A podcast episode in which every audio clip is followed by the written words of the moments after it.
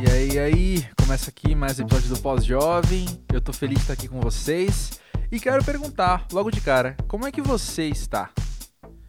Porque assim, eu tô feliz de estar aqui, mas tem tanta coisa acontecendo. Tanta coisa acontecendo. Que eu prefiro dizer da maneira mais específica possível. Eu estou feliz de estar aqui no Pós-Jovem, mas tem um monte de coisa ao mesmo tempo. Um monte de adjetivos que eu posso usar em paralelo com um alto grau de sinceridade, honestidade e de precisão na minha resposta, né? Mas um de cada vez. Vamos falar daqui do pós-jovem. Tô feliz de estar aqui no pós-jovem e eu espero que você saia daqui melhor do que entrou hoje. Antes de começar o papo da vez, eu tenho alguns comentários sobre o lançamento desse episódio. O primeiro deles é que esse lançamento tem um significado especial para mim, porque este episódio é o último dos que eu gravei em janeiro. Porque é o seguinte, Desde o começo desse ano, o que eu tenho feito é tirado uns dias e aí eu vou, gravo um monte de episódio de uma vez e aí eu vou editando e lançando aos poucos. Quem acompanha o Pós-Jovem há mais tempo sabe que antes a dinâmica não era exatamente essa, até porque tinha um produtor comigo. Agora que estamos aqui no modo carreira solo, essa tem sido a estratégia. Mas por que é importante dizer isso para você? Por que eu faço questão de trazer essa informação para você? Por dois motivos. O primeiro é que eu editei esse episódio com um leve distanciamento de tempo mesmo, né? Foram dois meses de diferença entre a gravação e o lançamento. E é interessante notar, assim, é uma informação que não sai da minha cabeça quando eu estou ouvindo esse episódio, que ele foi gravado na primeira semana de janeiro, primeira ou segunda semana de janeiro. Tem uma hora que eu brinco, ah, metas para 2021 sei lá, frases que talvez envelheceram mal num podcast que seria lançado em março.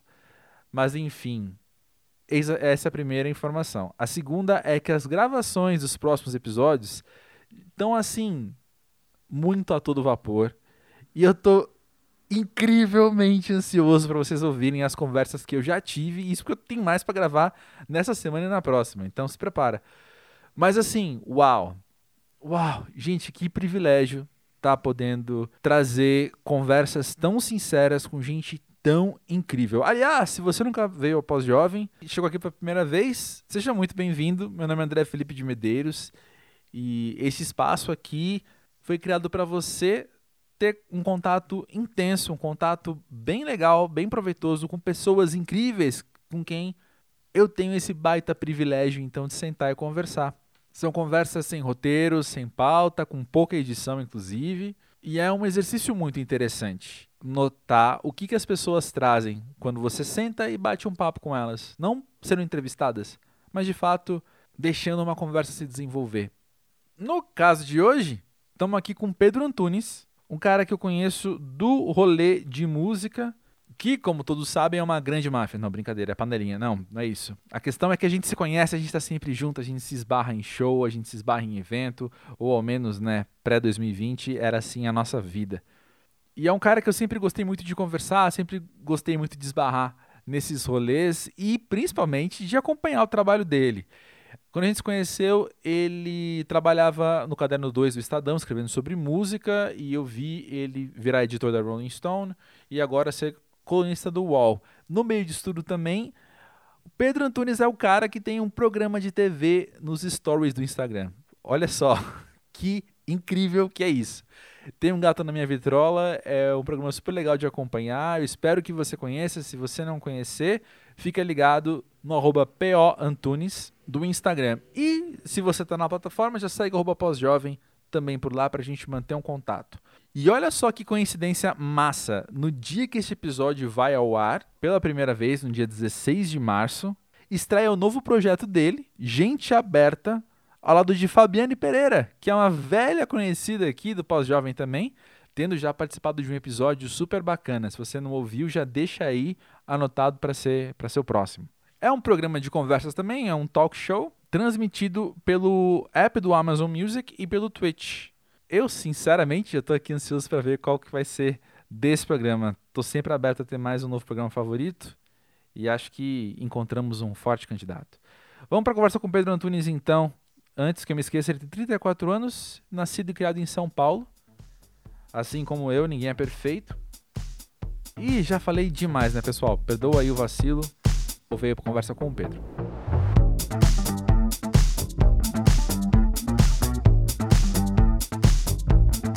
Pedro, e aí? Para você, o que é ser pós-jovem?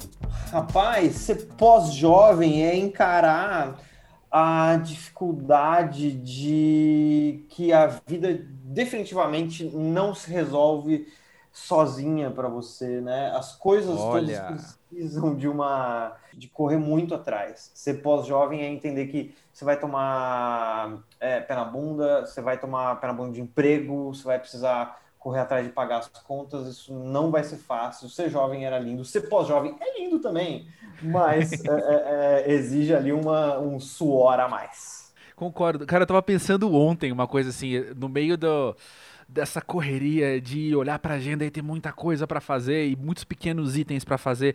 E eu comecei a refletir assim, porque o meu impulso é falar, eu queria muito que alguém fizesse isso por mim.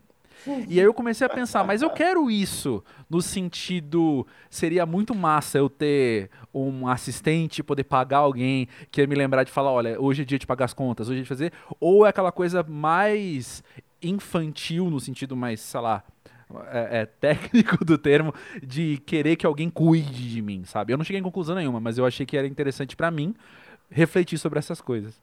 Cara, e assim, a, o grande lance é que ser pós-jovem em 2000 e nessa, nessa, nessa década sei, já, uhum. a gente já virou de década, né? Acho que já tá tudo certo, a gente já pode falar tá, que a gente pode, já virou a tá década. permitido. Porque quando foi 2019 para 20, virou uma confusão danada, mas de 20 para 21 acho que agora garantiu. Uh, nessa nova década, é a possibilidade da gente ter essas mães virtuais que são os, os aplicativos de celular, né? Assim, eu sempre fui bem é. com aquela coisa meio hipsterzinho dos anos 90, 2000, querendo ser analógico até onde eu podia, assim, eu tinha agenda, eu anotava coisas. Mas assim, primeiro, eu não, eu não entendo minha letra, sabe? Eu nunca entendi minha letra, 34 anos.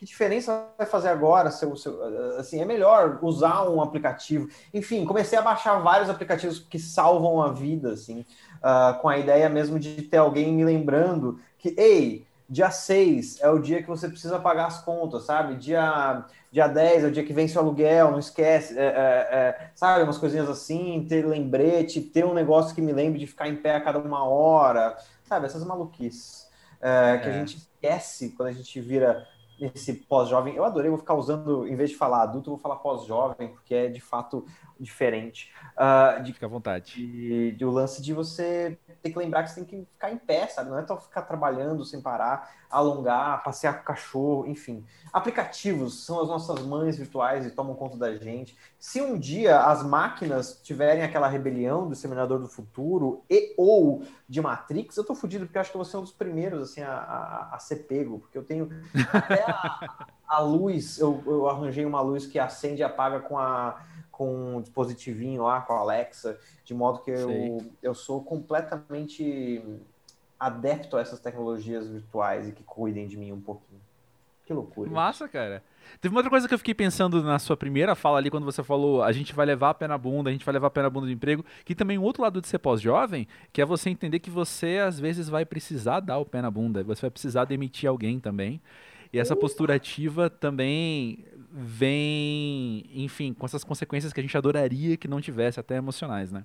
Claro, cara. Eu acho que, eu acho que é, no fim das contas, é, a gente fala de emprego, a gente, é, é pensando nessa geração fim dos 30, começo do fim dos 30, eu ainda não estou no fim dos 30, mas assim, é, essa geração fim dos 20, começo dos 30, uma molecada que nasceu uh, então logo nos anos segunda metade dos anos 80, primeira metade dos anos 90, a gente tem, quem tem esse privilégio de pais que trabalharam a vida inteira no mesmo emprego.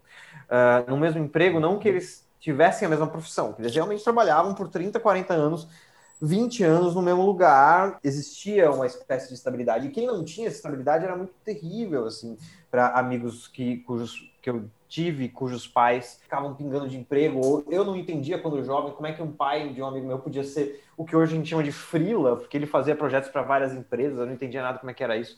Uh, a gente sempre teve esse espelho de, de, de emprego como esse lugar fixo e que a gente vai ficar para sempre e tal. E hoje não é, né? Assim, é, é, é eu já tô com 34, o, o, quando eu trabalhei no Estadão, acho que foi o período que eu fiquei mais tempo num lugar, que foram cinco anos. E a minha ideia era sempre ficar dois anos em cada emprego, porque eu, sei lá, não achava que eu, que eu aguentaria mais que isso. E daí você falou sobre demissões. É, eu, eu, eu, eu, fui chefe uma vez, que foi quando uhum. eu fui editor-chefe da Rolling Stone Brasil. Uh, no período mais louco da minha vida, eu acho. E eu posso dizer que eu nunca demiti uma pessoa ainda, por sorte. E possivelmente, eu não quero ser chefe nunca mais, de modo que é, é, é eu espero que eu, eu termine essa minha existência sem, sem ter que demitir alguém, assim. É, eu lutei uhum. muito para as pessoas que trabalhavam comigo, assim, no sentido de... Eu via que as pessoas tinham potencial e que às vezes elas não estavam fazendo direito, e eu brigava com os chefes para evitar que eles fossem demitidos, sabe? Quem quer que uhum. fosse. É, eu entrava numa outra parada, é, eu preferia eu sair porque no fim das contas era o que eu queria. Enfim, eu estou entrando em umas viagens aqui, mas pensando no lance de emprego mesmo, a, a, a puerilidade da, da, da, coisa.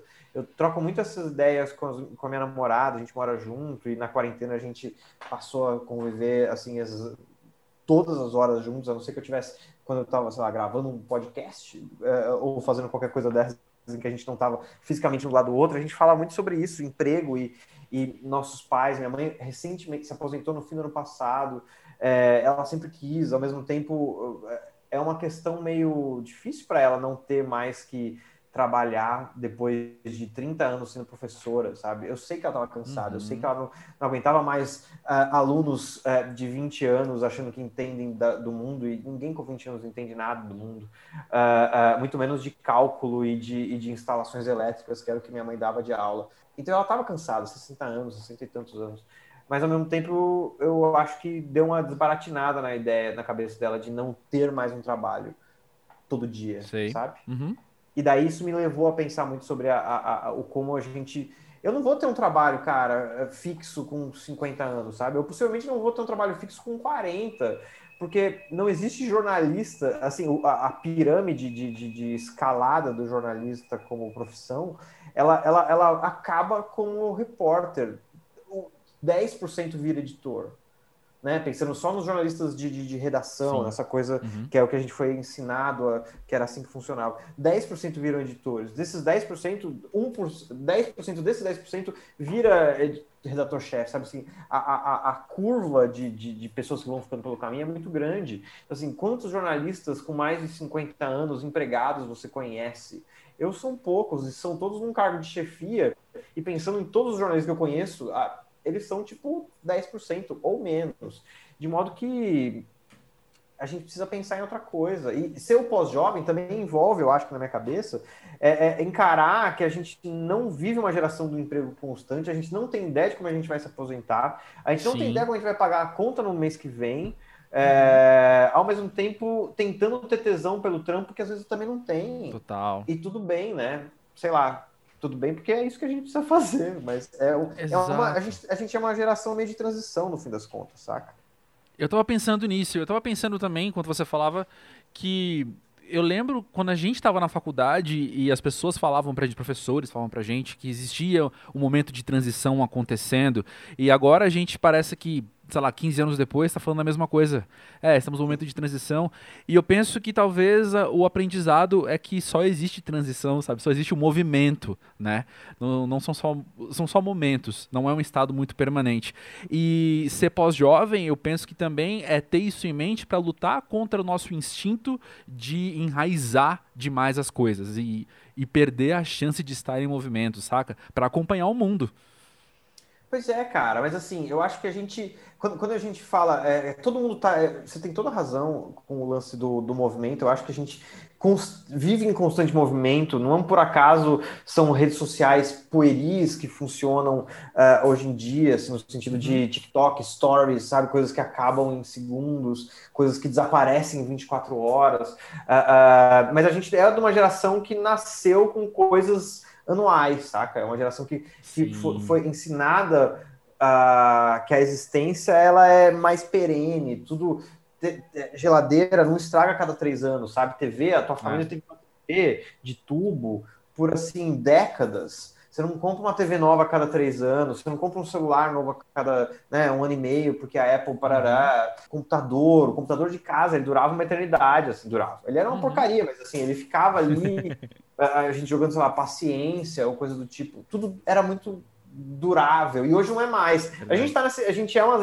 e se você conversa com uma criança de 8 anos, ela super entende isso melhor, né? Ela entende muito melhor como a, a, velocidade das coisas e como as coisas são muito diferentes. A gente também não é como os nossos pais ou gente de 50, 60 anos que, que tem uma dificuldade de entender a velocidade das coisas. A gente está no meio dessa coisa da, da, da parada de, de, de, de entender que o que era durável, o que não se mexia, para o que se mexe o tempo todo, sabe?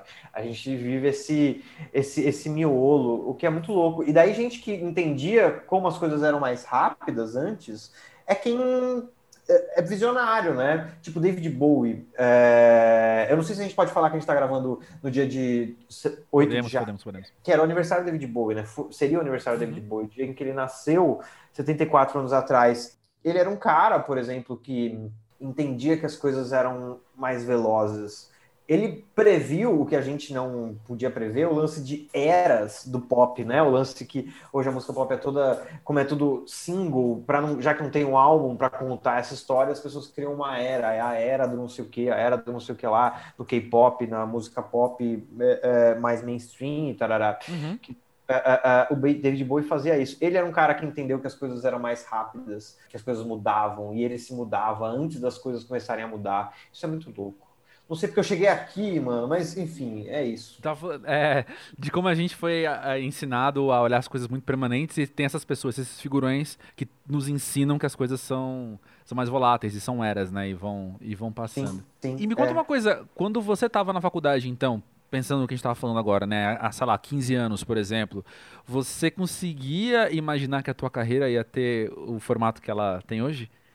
Ou a trajetória que você percorreu até hoje? Cara, é, nada, assim. Até porque é, é, eu tenho uma, um pensamento de que a gente não devia estar tá fazendo faculdade aos 18 anos, assim.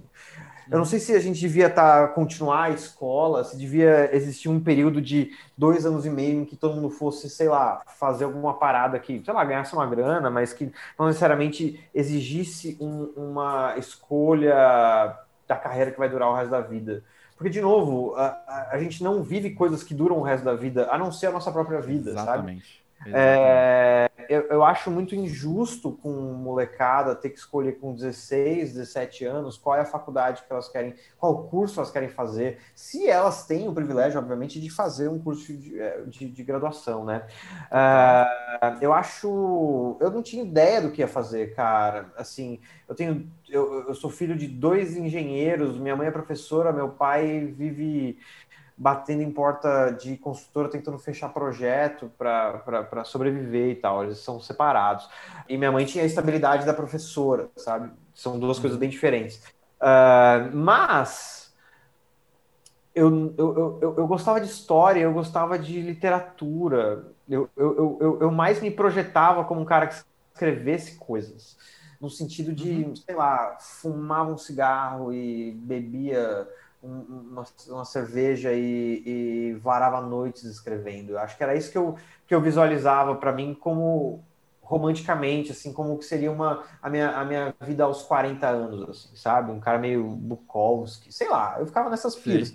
Mas eu achava que literatura jamais me daria dinheiro, e assim como não, não daria mesmo pela minha própria incompetência de, de de, de escrita, assim. É, mas eu amava essa figura. Daí eu fui virar um jornalista, porque eu gostava de história, eu gostava de letras. Eu achava que eu criei para mim a ideia de que letras e história virava jornalismo se somadas. E sei lá, meio que virou isso. Mas era uma na faculdade, cara, eu não tinha, eu realmente não tinha ideia do que eu ia fazer. Eu não tinha ideia. Eu tinha, era, eu, eu fiz a é, faculdade no Mackenzie, porque minha mãe deu aula lá a vida inteira, então eu sempre estudei no Mackenzie de graça, assim, tinha bolsa. Num, eu, eu, eu, nunca cogitei nem fazer faculdade em outro lugar. Uhum. até quis, mas eu não imaginei que a gente teria grana para pagar qualquer universidade e eu não ia estudar o suficiente para entrar na USP ou em qualquer uma que fosse pública, é, porque eu era preguiçoso demais. Mas assim, tinha 10 rapazes e, e 40 meninas na, na, na turma. Esses 10 rapazes queriam ser jornalistas esportivos, nove rapazes, tinha um que não queria, além de mim.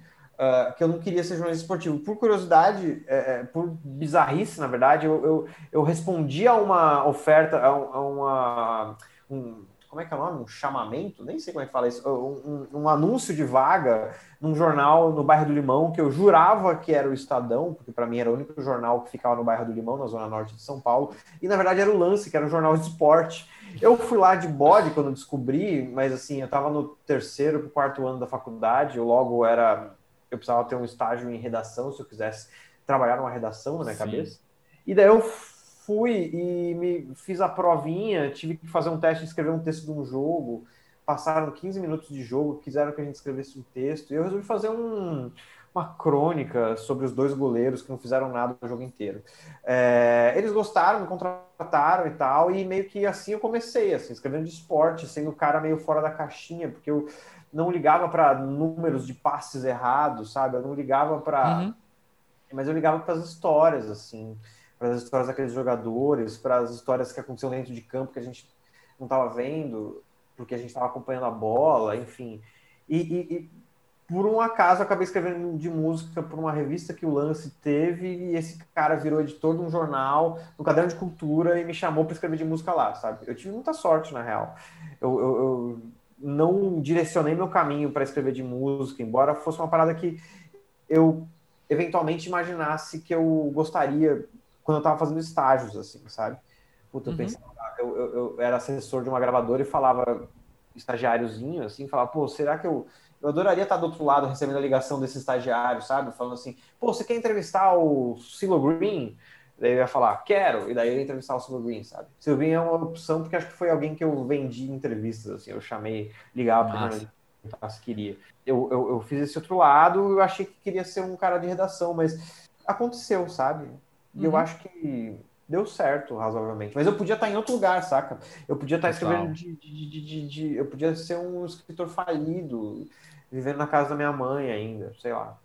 E tudo bem também. Não, interessante pensar que é, a sua história é uma daquelas que tem um quesinho de acaso ali, né? Por acaso você escreveu de música ali naquele, naquela edição do lance, e aí por acaso, então, a tua, a, a, tua vida foi tomando outro caminho, né? E quando foi. você olha hoje para trás, assim, ligado ao que a gente estava falando antes, você consegue trilhar como a tua mente foi mudando os paradigmas sobre o que era fazer jornalismo, ou ser jornalista, ou, enfim, exercer sua atividade?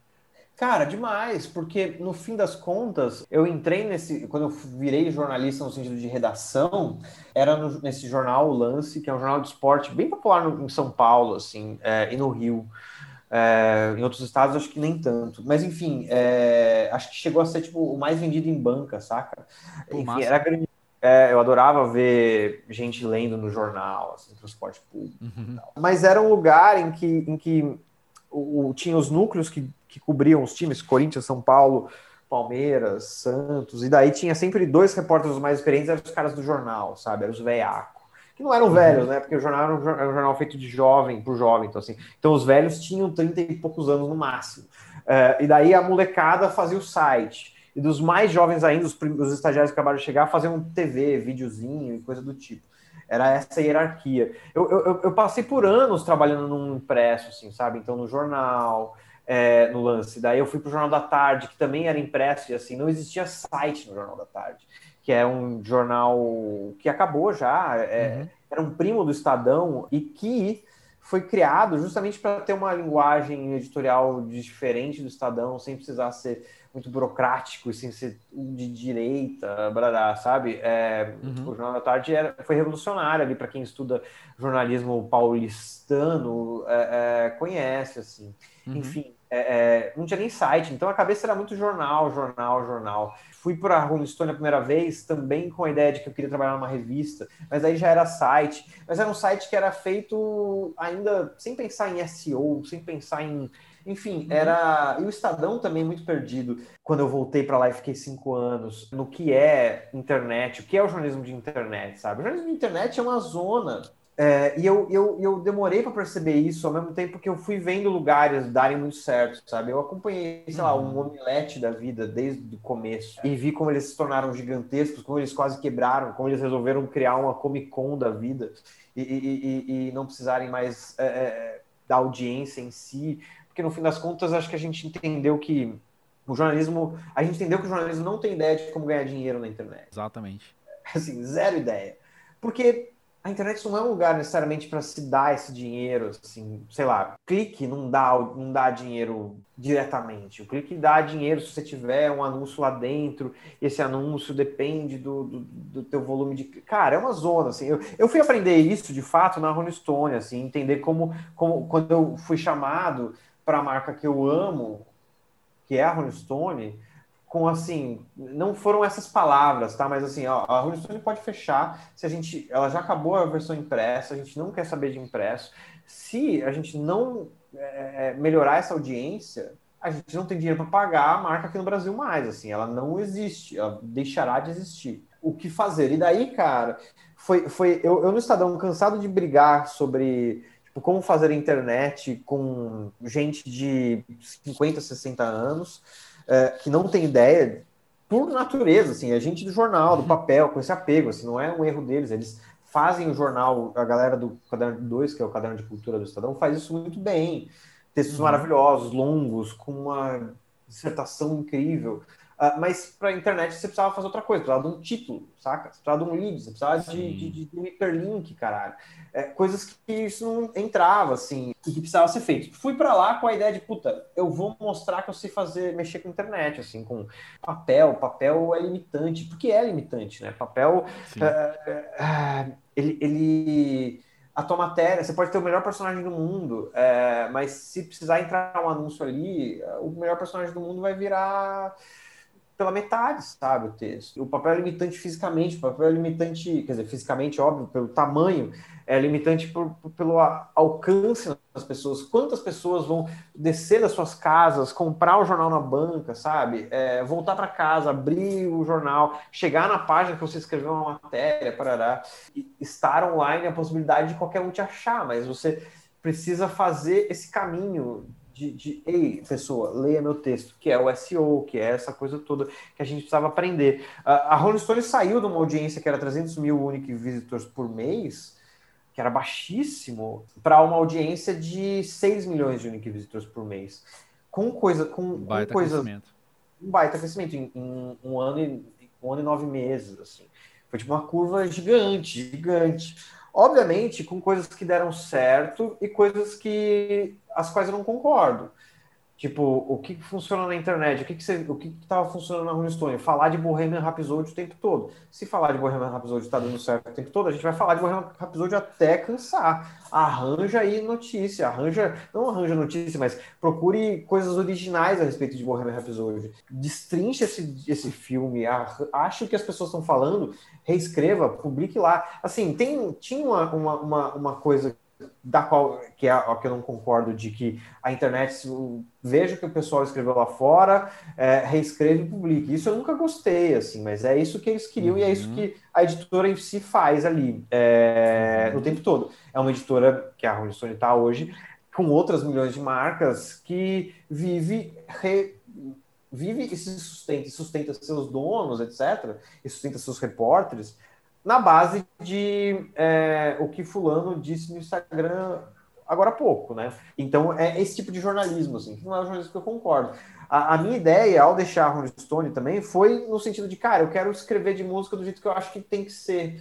É, eu ia criar um site meu, assim, com essa ideia de, puta, eu vou fazer é, música e ponto, assim, que eu não fiz ainda, porque me falta grana, e porque eu recebi uma oferta de virar colunista que Sim. me paga as contas e é legal. Mas eu não sei se eu consegui explicar direito uh, o que, que eu. Qual foi tua pergunta sobre transformações no jornalismo, mas assim, o jornalismo não sabe usar a internet. Se o jornalista soubesse usar a internet, ele estava com a carinha dele lá, ele estava construindo a própria marca, ele não tava, ele entendia o que os influenciadores entenderam anos atrás, influenciadores digitais, uh, youtubers da vida, Felipe Neto e, essa, e essas coisas, de que, de que a tua cara é importante estar tá ali, sabe? É, uhum. Foi por isso que eu comecei a fazer coisas que eu mostrava minha cara e colocava. Comecei a trabalhar com o meu Instagram, etc., que tinha 300 mil seguidores e eu odiava fazer vídeo.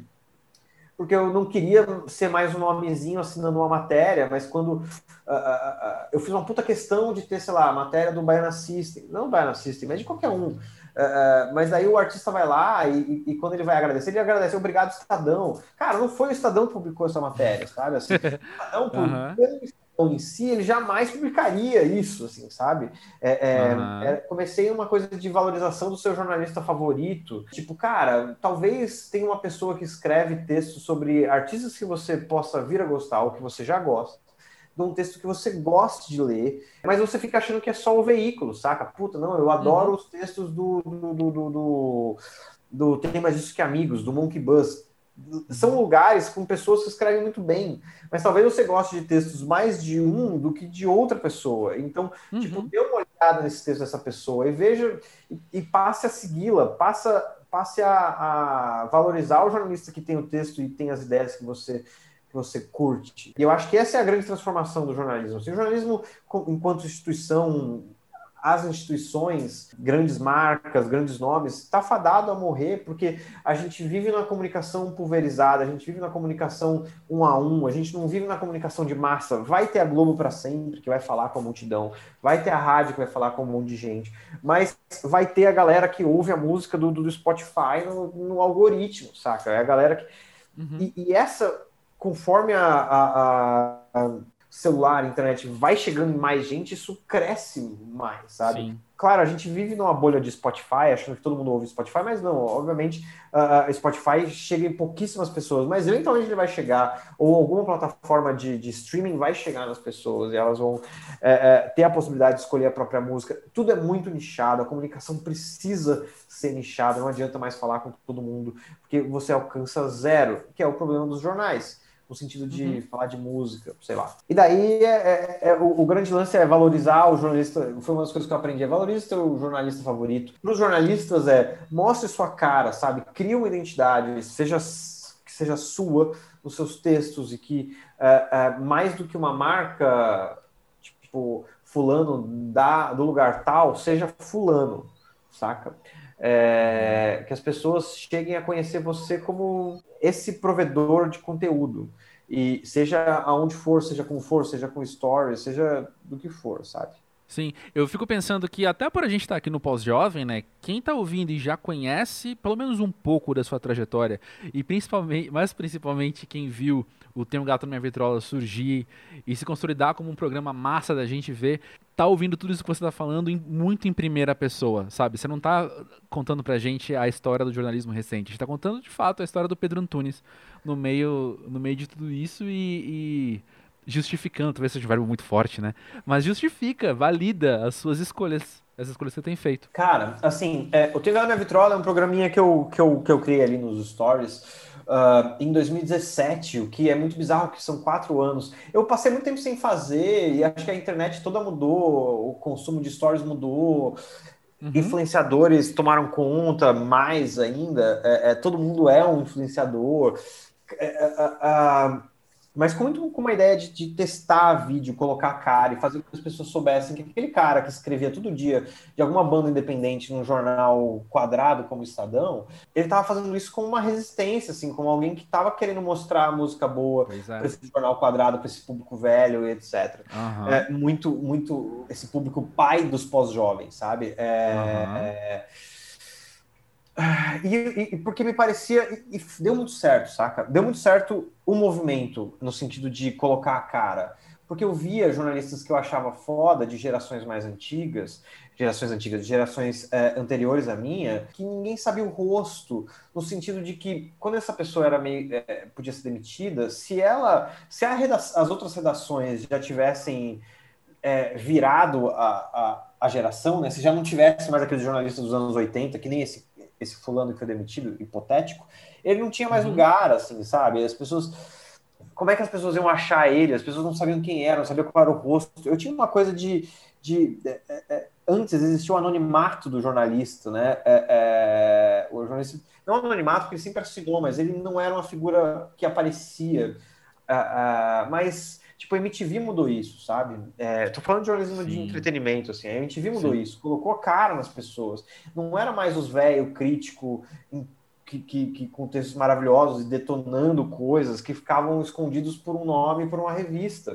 Uh, agora você precisava botar a tua cara, a MTV botava cara, a, a, a, os youtubers, não de música, mas na vida, colocavam a cara ali para falar de, de, de, do que quer que seja o jornalista de música e o jornalista no geral precisava aprender a fazer isso também. E cada vez mais estão fazendo, saca? Tipo, um exemplo muito nada a ver, tá? Mas a minha, a minha namorada, é, ela trabalha num, num site de política do Estadão e ela, a, a chefe dela era a Vera Magalhães, que não vou entrar aqui em todas as questões que eu tenho com relação às opiniões políticas dela, assim, mas eu acho que ela é uma jornalista que soube, mesmo que tardiamente, começar a usar a imagem, começar a aparecer e fazer com que isso virasse a própria marca muito mais rápido. Quando ela assinou, assumiu o, a, a apresentação do Roda Viva, que é um canal, é, é, é o programa de, de, de, entrevista da TV Cultura que é incrível.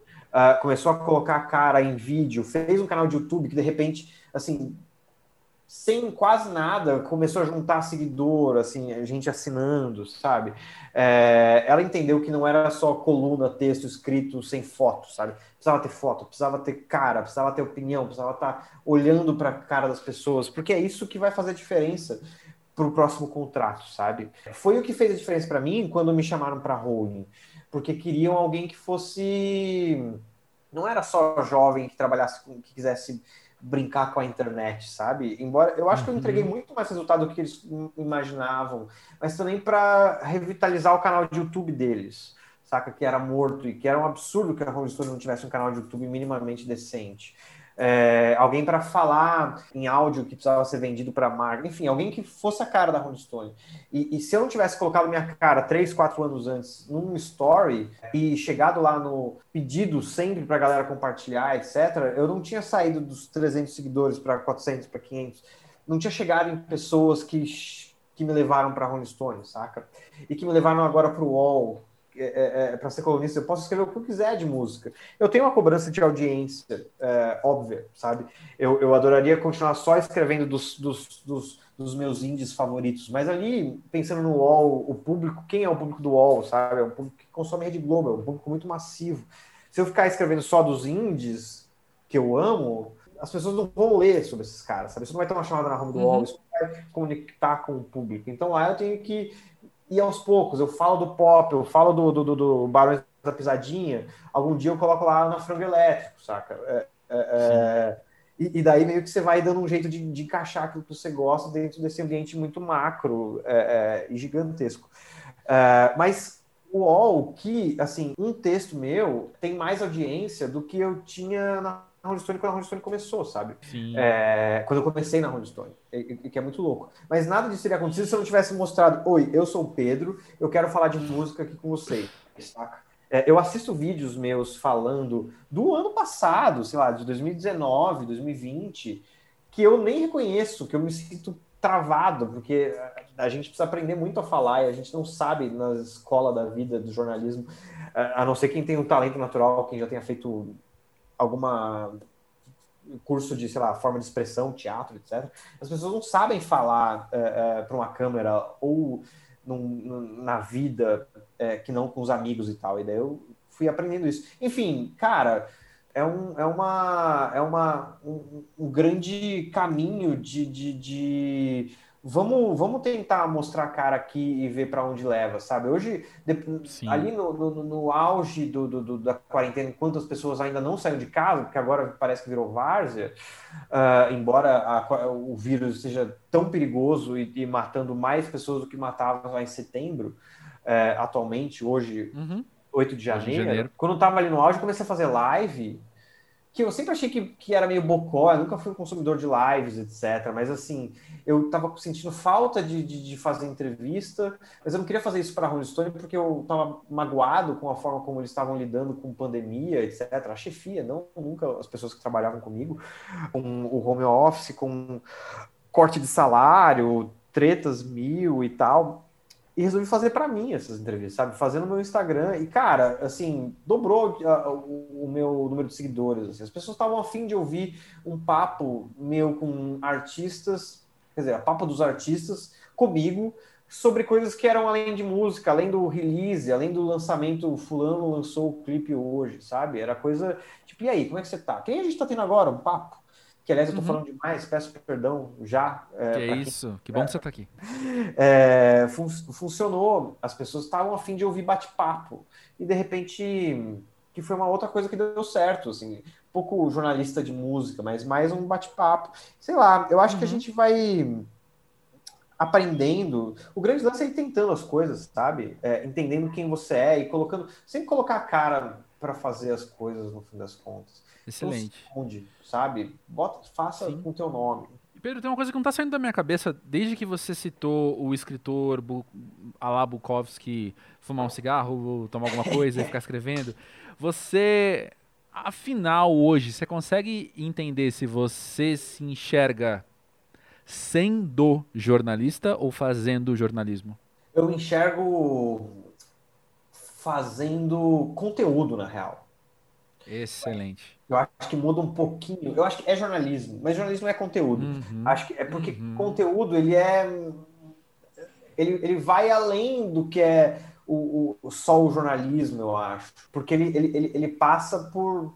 Acho que ele pode ser qualquer coisa, assim. É... Exatamente. Né? Informação, Obviamente. né? Qualquer é tipo informação. informação. Uhum. Ele, é, é só uma versão, é, é, um jeito diferente de falar de jornalismo, porque ele, pode, ele, ele passa a ser muito mais pessoal, uh, ele, ele pode ser muito mais opinativo, ele pode ser. Não que o jornalismo não possa ser, há espaço para isso. Ele, ele é. O, o, jornalismo, ele, ele tradicionalmente é um termo carregado com questões como imparcialidade, como a submissão do jornalista ao jornalismo, sabe? Ao, a, a uhum. informação quando não precisa necessariamente ser, saca? Felipe Neto só é gigante é, hoje porque 2016 ele tava lá cascando o pau em Crepúsculo, saca? Pois é. Jornalistas de cinema não detonaram Crepúsculo nos seus, nos seus, nos seus textos escondidos em algum lugar, sabe?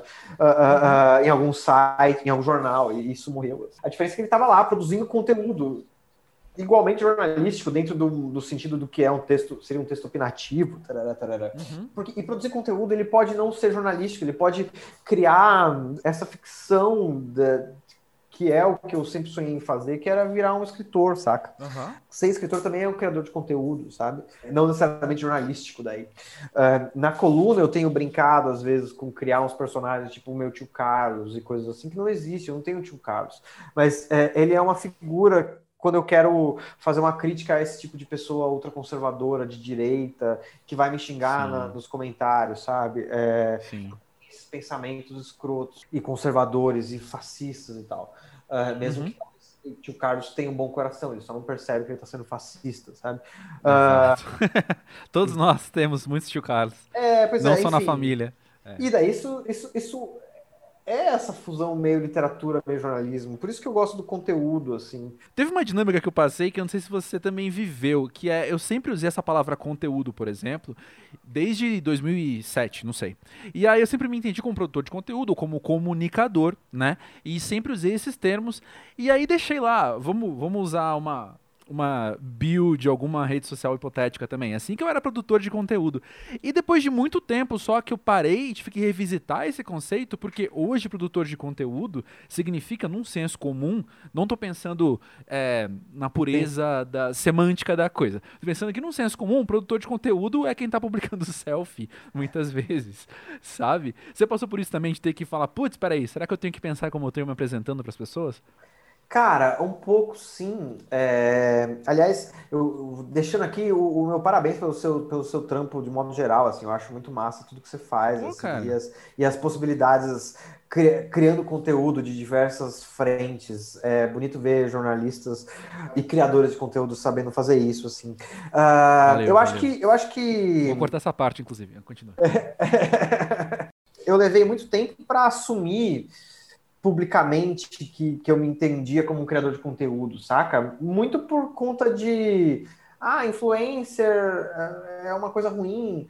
ah, sabe qual é a real? Todo mundo é um influenciador, assim. É micro, uhum. médio, gigante, assim, microscópico. É, todo mundo é criador de conteúdo se você tiver numa plataforma de rede social, assim. Se você só ficar dando share em, em link ou em retweet no Twitter, se alguém te seguir, já está passando pela tua curadoria daquilo que você entende que é divertido, que é engraçado. Isso você está criando conteúdo. Você é um, influenciador, você é um criador de conteúdo também. Uh, acho, que, acho que tem muita gente que tem ojeriza, né, o termo, mas é uma bobagem no sentido de que, cara, você, músico, é um criador de conteúdo e você é um influenciador. Eu sei que teve aquele. Uhum. Acho que saiu o artigo do Hits Perdidos que falava muito sobre uh, artista não é criador de conteúdo ou coisa do tipo. Um beijo pro Rafa. É, que é, que é incrível, mas assim, artista é, na minha concepção, o artista é criador de conteúdo, ele tem que ser um influenciador. Ele é, por natureza. Se ele só postar fotinho da, da, da, da, do, da capa do single e deixar lá e pronto, isso já é uma criação de conteúdo, sabe? Isso já é uma influência. Ele pode não ser um bom influenciador e, e tem gente que não tem talento para isso necessariamente, sabe? É, não é, não é tão, tão importante assim. É, quer dizer, é importante, mas há outros jeitos de se fazer a divulgação. Uh, mas eu não tenho ojeriza com o termo influenciador, porque minha visão é exatamente igual à sua, até porque é. eu acho que é a maneira com que, e talvez seja a maneira com que você encara as coisas também, que é de olhar para as palavras com significados que elas têm e você sair empregando elas. Por isso que eu falei que eu tenho que revisitar uns termos de vez em quando, porque os outros estão entendendo diferente de mim. Mas Total. eu tenho sim problema com a pessoa que é influenciadora, é produtora de conteúdo, e as pessoas então ouvem ela porque ela tá colocando foto de biquíni na praia. Sabe? Então a opinião dela política é muito relevante porque ela tá colocando foto de biquíni na praia. A opinião dele sobre a sociedade é relevantíssima e ele influencia os outros porque tem selfie com espelho, no espelho da academia. Saca? Sim. Aí essa é a hora que eu falo, pessoal, acho que a gente precisa rever alguns conceitos. Mas eles ainda são, né? Esse é o problema problema. São, é, mas, mas, mas, a culpa é só nossa. Tenho, eu tenho birra com isso. Ah, é, mas a culpa é nossa, ou, ou, de quem, ou de, ou de todo mundo que deixou esse monstro crescer, assim, no sentido de total, por que, que, por que, que, por que, que a gente por que, que o, o, sei lá, quem é um, um, grande pensador contemporâneo, moderno, sei lá, uh, uh, Emicida? Felipe Neto, não. Felipe Neto. uh, mas sabe, é, é, por que, que a gente não tem grandes influenciadores que são pensadores, assim, sabe? Quando é, é, uhum. que falem de política com, com ou, de, ou de economia, ou que tratem necessariamente, sem precisar necessariamente expor o, o corpinho, embora expor o corpinho faz bem para o algoritmo bizarro das redes sociais, né? Então, se você, você bota é. lá uma, uma, fotinho sem camisa, isso vai é, é, gerar um engajamento que você não teria numa foto completamente vestido, é, é, sei lá, o que é bizarro, mas, mas é o jogo jogado atualmente, né? Quanto mais é. pede, as coisas funcionam melhor. Mas assim, eu acho que é, uma culpa nossa de, de, de, de, de, todo mundo que se sentiu é, superior à galera da imagem, que vivia da imagem, de não ter ido para a imagem também, apesar de, sei lá, não ser exatamente o padrão de beleza, sabe? Eu ter minha barriguinha, eu ter meu nariz feio, eu tô ficando calvo. Uh, e, e, e, não usar da linguagem que alcança milhões de pessoas para falar de coisas que daí podem ser boas, sabe? Tipo, o lance uhum. dos stories era, a galera ficava usando em 2017, a galera ficava usando stories para Instagram para postar foto de comida e foto de comida, basicamente, né? Assim, é, ainda não Eu tinha, até hoje, mas enfim, continua. tinha nem a cultura do, do corpinho de fora, uh, né, né, em 2017, quando eu comecei, maio, sei lá, abril, nem isso tinha nos stories direito. A galera até achava meio bizarro quem usava stories. Uh, mas eu resolvi usar essa plataforma que usava da imagem, que usava de, de, de GIF, meme, barará, para falar de música. Uhum. Vamos usar as plataformas onde as pessoas, criadores de conteúdo, vamos usar a, aonde as pessoas estão consumindo, vamos lá entregar conteúdo legal para elas, saca? Sim, é, sim, sim. Obviamente a gente não consegue com, competir com gente que já tinha sido blogueiro antes, que, que, que já tem uma imagem muito uh, reconhecida nas redes, etc., que vai que disparou quando o Instagram chegou e virou popular. Sim. Essas pessoas já estavam lá com 19 mil seguidores, 15 milhões de seguidores, etc. Uh, mas a, a, a existência de de, sei lá, 15 mil, 14.500 pessoas que me seguem no Instagram, uh, cujo algoritmo é uma bizarrice, tem vezes que quase ninguém assiste o que eu faço, tem vezes que muita gente vê, vê o que eu faço. É uma, é, uma, é uma porcaria o Instagram como, como plataforma de conteúdo, mas assim, é, uhum. essas 14 mil pessoas que enchem uma Vila Belmiro, meu time do coração, o Peixoca, essas pessoas elas foram atrás de conteúdo de música, saca? Tipo, existe sabe? Existem pessoas que também estão ali dentro dessas plataformas indo atrás de conteúdo que seja legal. E elas, essas mesmas, essas mesmas pessoas podem seguir um monte de gente que posta foto de, de, de, de bunda, de abdômen sarado, sabe? E de, e de, e de ultra luxo. Tipo, é, é, é, a, é o nosso entretenimento que também é conhecimento, assim, a TV era isso, sabe? A gente assistia, sei lá, banheira do Gugu e aquelas bizarrices do Gugu, ao mesmo tempo que do, duas horas depois você estava lá assistindo TV Cultura, uma, o Ratimbum, aprendendo coisas. Sei lá, acho que as, tem espaço para tudo, sabe? Acho que a gente uhum. devia ter entendido antes que é, é conteúdo bom não era o que estava escrito, ele podia ser colocado no lugar de vídeo, ele podia ser no mesmo lugar onde as pessoas estavam fazendo milhões, fazendo muita grana com imagem e foto de abdômen sarado. A gente que demorou para ver isso. A gente é. perdeu Bom, meta bom... 2021, vamos Metas. postar nudes no Instagram. Beleza. É isso, pode, Já cara. anotei aqui. É. Mostre, mostre Poste, foto de cachorrinho funciona bem também. Eu sei que você, você é um. É um, é um... eu, não sei, eu não sei se pode falar dono de pet. Qual que é o jeito correto de se falar isso?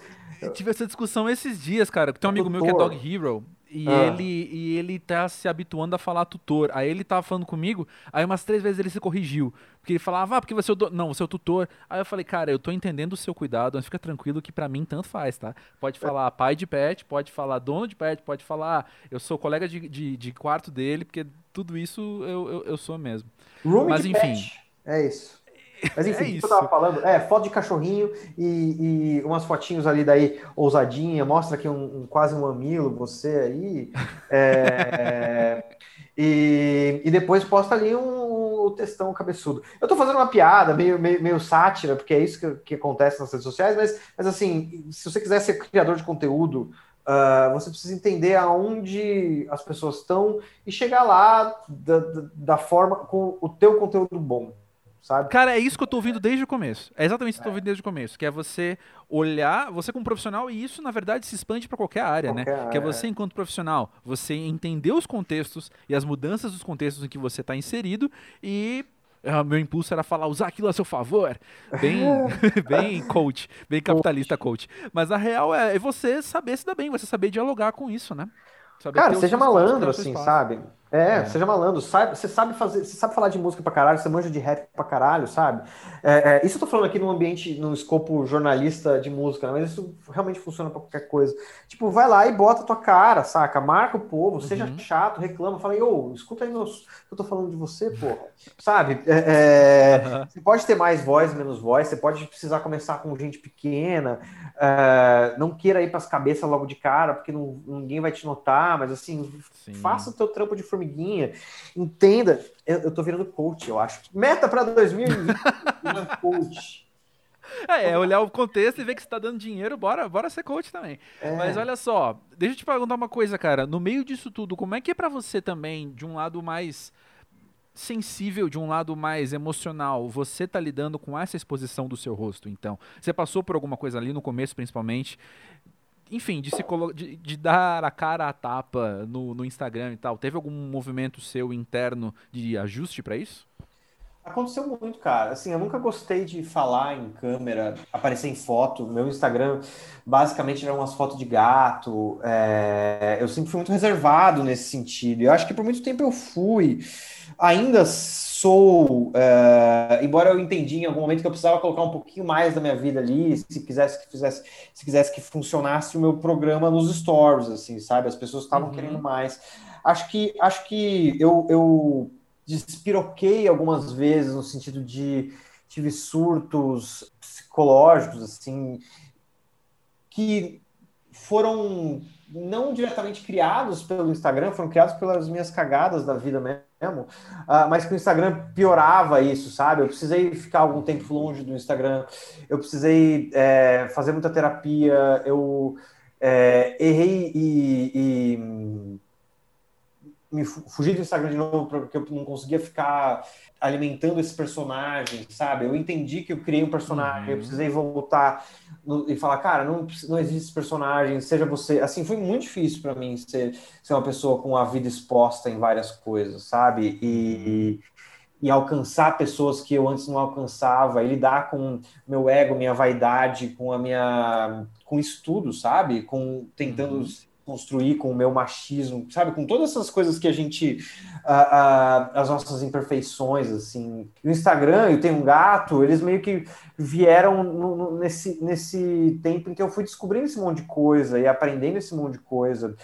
Uh, eu passei, desses quatro anos fazendo Tenho Gato na Vitória, eu passei um e meio, um inteiro, fazendo todo dia, com e depois momentos de que eu fazia por três meses, parava, daí fazia por mais um mês, parava, daí eu só fazia mostrar minha vida, não fazia o meu programa nos stories. Aliás, quem está aqui, chegou nessa hora do papo, e se não me segue, por favor, siga, arroba Antunes faça esse. Uh, uh, dê uma interagida lá comigo que a gente troca uma ideia de música. Eu sigo, eu aprovo. É, gente. Pior que é verdade, pra caramba, eu curto pra caramba. Pô, é, mas assim, foi, foi, foi, o lugar onde eu precisei aprender a olhar para mim mesmo, saca? Coisa que eu acho que antes. Aquela coisa que eu contava de você estar tá no jornal e você estar tá escondido atrás do seu nome, isso era ruim, mas também era bom, porque te protegia um pouco das, de você mesmo, assim, sabe? Do seu próprio ego, da sua própria, da sua visão de si, do jeito que as pessoas te olham, do jeito que as pessoas vão te ver. Eu amava quando as pessoas me reconheciam na rua, saca? E, uhum. e, e, era bizarro isso, sabe? Eu amar as pessoas me reconhecendo na rua, porque eu, pô, assisto teu programa, eu achava demais, assim é, ficava me sentindo bem demais, mas ao mesmo tempo isso também me corroía muita coisa. Uh, e eu precisei parar com o Tem um Gato, com a exposição, para uhum. entender que eu estava fazendo muita cagada na vida, fora do Instagram, sabe? Enfim, acho que, acho uhum. que precisei. Eu, eu, ninguém estava preparado, minha geração, nós pós-jovens, uhum. estava preparado para a exposição do Instagram, assim, sabe? É, para a exposição de colocar a tua vida ali. É, porque a gente estava é. aprendendo a viver sabe? É, e é esse movimento de curadoria da tua vida, né? Qual vida está mostrando? O que, é. quais, quais poucas facetas da sua vida você coloca? Aí como é que você é percebido na totalidade na totalidade de quem você é, através de poucos quadros, através de poucos, poucos elementos. Segundos, Quando você né? lá de dentro está olhando para tanta coisa, né? Sim. É uma dicotomia muito grande, uma discrepância muito grande. É, cara, é assim, sei lá, acho, acho o, o, Instagram, eu acho que eu, as pessoas odeiam o Instagram por conta de algoritmo e não sei o que. Eu acho que é uma é um experimento social gigantesco e interessante, assim, sabe? É, uhum. faz mal danado para as pessoas, claro que faz. Mas acho que também é um lugar para você também se conhecer um pouquinho, sabe? Se entender enquanto indivíduo, se, se se expor, o que você antes talvez não conseguia porque você era tímido demais e ficava ali no canto da sala de aula, sabe? Ao mesmo tempo que também é uhum. terrível, porque ele, ele é uma ferramenta que cada vez mais dominada por algoritmos que dependem do like para existir, de modo que se você não tiver o like, ninguém vai te ver e você vai se sentir cada vez mais sozinho e solitário. Pra... Cara, então assim, obviamente o Instagram é terrível. Uh, mudando de ideia mesmo durante a minha conversa, mas assim, sei lá, é um lugar onde eu é, por conta disso tudo, é, eu chego nesse 2021 tendo muito mais ideia de quem eu sou, sabe? É, é e, e, conhecendo todas as cagadas que eu já fiz e coisas que eu não teria passado se eu não tivesse é, olhado para essa pessoa que estava ali na telinha do celular, sabe? Uhum. Quando você estava falar de música. Sim, perfeito. E para acabar então, Pedro, como é que é para você hoje, sendo pós-jovem, saber, vou, vou, falar desse jeito mesmo, tá? Saber que você é referência para quem é jovem, para quem está estudando comunicação agora e olhando e, e, a pessoa quer ser Pedro Antunes. Cara, eu acho tempos. que essa pessoa tem que, uh, uh, uh, eu acho incrível. Eu, eu, eu, sempre tento conversar com quem me chama para trocar essa ideia de, de, de, de, de puta, quero ser jornalista e tal, no sentido de, de entender que você é um criador de conteúdo, então crie conteúdo seu, não corra atrás, não dependa de ir para uma redação, porque não é só isso que vai, que vai te dar alegria, porque não vai dar, não existe o emprego dos sonhos. Assim. Tento conversar isso com as pessoas, sabe? Eu tento falar que não existe o emprego dos sonhos, a não ser que você que é você mesmo, assim, você é um grande criador de conteúdo, faça valer isso, sabe? Em qualquer lugar, qualquer canto. É, se esse o, o, papo que eu possa ter dado para essa pessoa, se ela assistiu alguma coisa minha e tenha se inspirado a fazer e cria algum conteúdo em cima a partir dessa ideia, uh, eu acho que eu estou fazendo de novo aquela resistência, aquela guerrilha de colocar pessoas periféricas e artistas muito independentes no Estadão, que é um jornal de direita para rico. Agora é, eu estou falando para jornalistas não busquem empregos, subempregos nas redações que vão te tratar mal, vão te fuder e vão te é, falar, não, mas você trabalha no jornal tal, no jornal foda.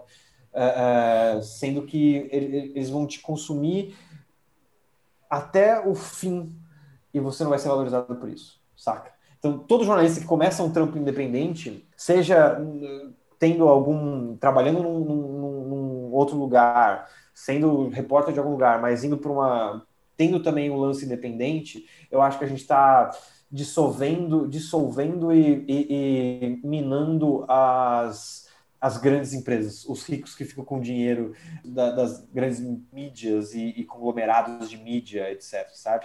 Os aqueles do uma escolha muito difícil, sabe? Uhum, uhum. A gente tá fudendo esses caras de alguma forma quando a gente mostra para jornalistas que eles não dependem de um subemprego, de uma pouca valorização, de um salário de merda, por conta de uma carteira assinada que, convenhamos, em 10 anos vai deixar de existir. Uhum. É isso. excelente, excelente. Pedro, muito obrigado por estar aqui com a gente no Pós-Jovem, dividindo você conosco, sua experiência, suas vivências, seus pontos de vista. Me fez muito bem e sei que para quem eu estou ouvindo também. Poxa, eu fico feliz demais, assim, de verdade. Usei isso terapia, meu terapeuta tá de férias, então eu aproveitei e vou fazer daqui uma, uma microterapia, mas assim, eu, eu penso muito sobre toda essa existência do pós-jovem, a nossa geração. Acho que fiquei uhum. feliz demais de a gente ter conseguido fazer esse papo, porque eu te admiro, acho o trampo muito bom, uh, acho o podcast massa. E é isso, pós-jovens. Bora, bora viver. Valeu, valeu demais, Pedro. É nóis.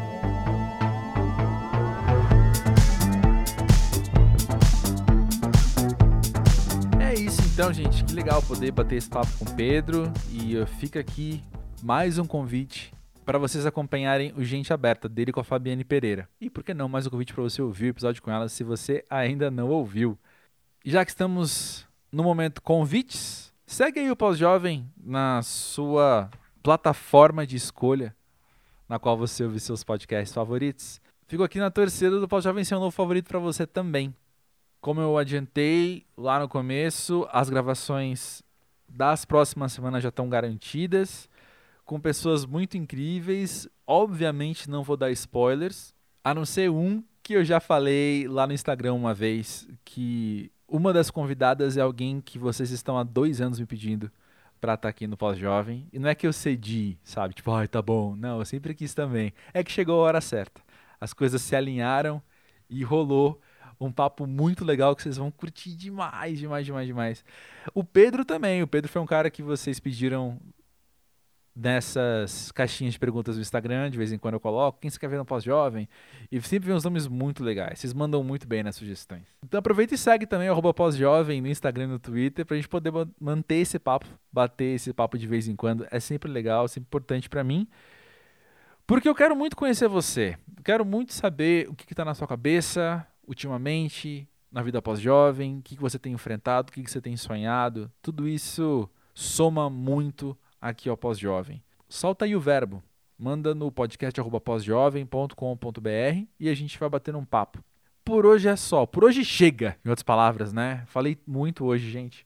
Muito feliz novamente. Muito feliz de estar aqui no Pós-Jovem com vocês. E eu espero que vocês saiam melhores do que entraram real, estamos aqui para isso, né? Vamos, vamos crescer junto, vamos ouvir, refletir, aprender. Tudo isso, vocês sabem, vocês estão ligados. Então, até semana que vem. Valeu!